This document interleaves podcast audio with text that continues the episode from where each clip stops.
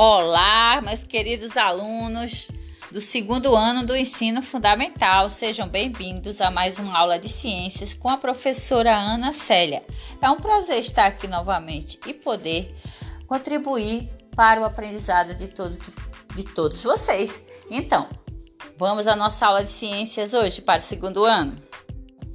Então, gente, antes de falar da nosso assunto novo, nós vamos relembrar o que falamos a semana passada, quando aprendemos que as plantas também são utilizadas na indústria farmacêutica para a fabricação de medicamentos, pois elas têm substâncias capazes de curar doenças, né? E muitos medicamentos que compramos na farmácia são obtidos através de plantas e muitas pessoas também utilizam plantas medicinais para tratamentos de problemas de saúde e que muitas pessoas aprendem esses, essas receitas de chás, lambedores com as pessoas mais velhas. E esse conhecimento ele é passado de geração a geração, dos mais velhos para os mais novos, como faziam os indígenas, que passavam esse conhecimento das pessoas, os pajés, que eram é, os curandeiros da tribo conheciam a utilização das plantas medicinais e passavam para os índios mais novos, mais jovens, certo? Então, você, a sua missão foi descobrir uma receita, um chá que é utilizado na sua família, né, de uma planta medicinal. Se vocês fizeram, parabéns. Agora vamos ao novo assunto de hoje. Você já observou na sua casa é, vários objetos, vários objetos que tem ao seu redor, que eles são feitos de materiais diferentes, podem ser feitos de plástico ou papel, vidro ou metal ou madeira, hum? e que esses materiais têm características diferentes. Alguns podem ser transparentes, pode um ser flexível, um pode ser resistente à quebra ou à deformação, outros já podem deformar com facilidade. Então, é importante conhecer essas características dos materiais para você poder usá-lo de forma adequada. A indústria usa os materiais para a fabricação de diversos objetos. Por exemplo, a madeira é utilizada na fabricação de móveis. Ela é resistente à quebra, mas ela pode ser cortada e esculpida em diversos formatos. Então, para fazer móveis é perfeita. Fabricação de móveis, né? Na indústria da, da construção também é muito importante. O vidro. O vidro é um material transparente, ou seja, é possível enxergar através dele. O vidro é pouco resistente, quebra com facilidade.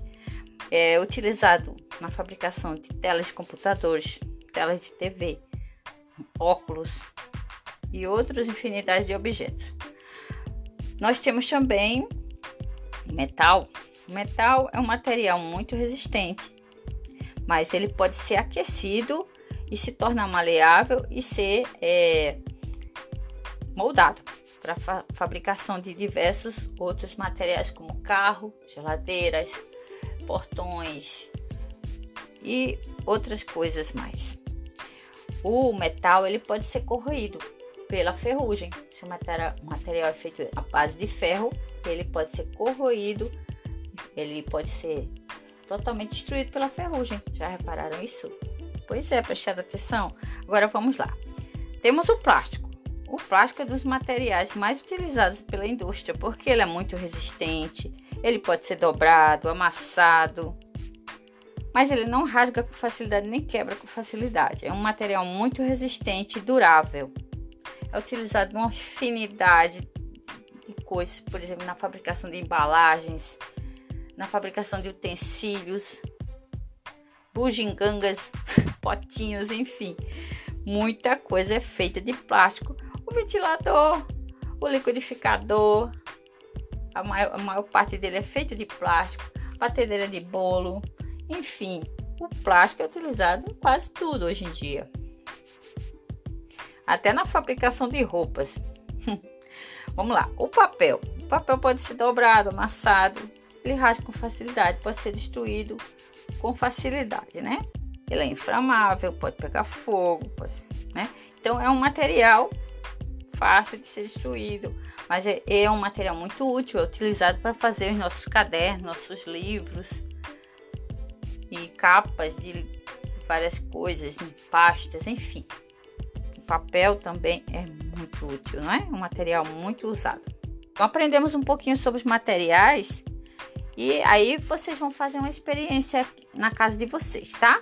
Falando sobre os materiais, vocês vão precisar de uma bacia cheia de água, uma bacia de plástico e diversos materiais. Você pode usar, separar aí, tesoura, prego, lápis, toalha de papel, poucas coisas assim. Você vai precisar de coisas pequenas, pedras, bolinhas de gude, boneca, e você vai fazer o teste se flutua ou não flutua, se afunda ou flutua. Essa é a brincadeira. Será que a tesoura afunda ou a tesoura flutua? Será que aquela bolinha de gude flutua ou afunda? E aquele lápis que você usa de, de para pintar? Luzes de cera, quem afunda? o lápis de madeira ou justiceira. Então, essas são experiências super legais e divertidas. Aproveite e faça isso em casa e aproveite para se divertir com sua família. Um grande beijo e até a próxima!